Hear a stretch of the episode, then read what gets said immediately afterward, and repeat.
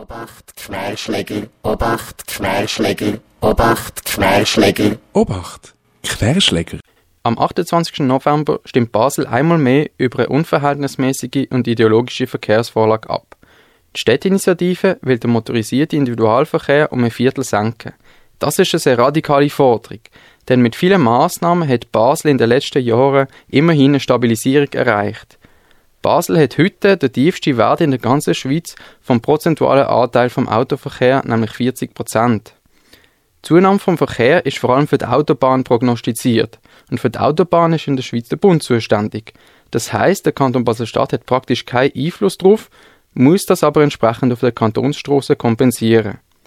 Auch mit dem Gegenvorschlag müssten extreme Maßnahmen ergriffen werden, zum Beispiel Road Pricing, man müsste Straßen sperren oder sogar abreißen und künstlichen Stau generieren. Beide Vorlagen sind sehr ideologisch und mangels Sanktionen praktisch nicht durchsetzbar. Darum sagen die Jungfreisinnigen Basel-Stadt zweimal Nein zur unverhältnismäßigen Städtinitiative und zum radikalen Gegenvorschlag.